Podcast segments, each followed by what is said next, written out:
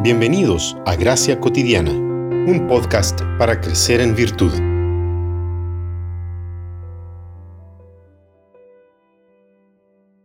Porque por gracia ustedes han sido salvados por medio de la fe, y esto no procede de ustedes, sino que es don de Dios, no por obras para que nadie se gloríe.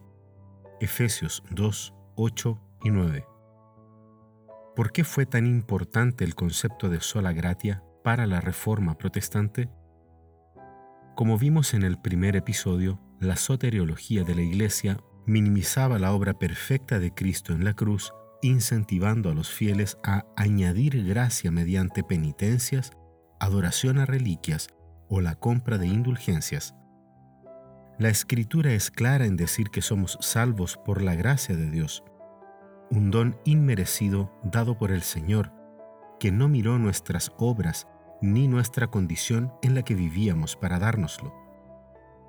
Nadie puede gloriarse de haber recibido la gracia del Señor como si fuese algo merecido, ya que no es así. Pero, ¿por qué nos fue dada la gracia? La gracia nos fue dada para la gloria de Dios por ser misericordioso en dar esta gracia a personas muertas en delitos y pecados como nosotros. La gloria pertenece al Señor, quien nos salvó con mano poderosa de nuestra condenación del pecado y del calabozo de la corrupción.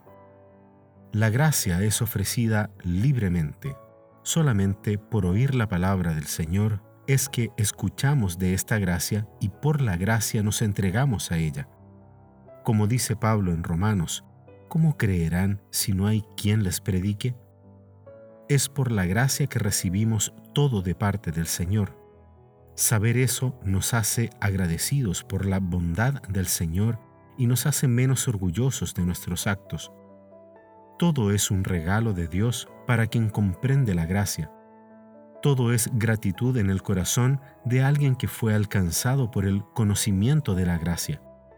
La vida gana un brillo diferente, pues vemos la mano amorosa del Padre en todo lo que recibimos y hacemos. Incluso cuando el Padre nos reprende por ser sus hijos, vemos su gracia actuando en nosotros.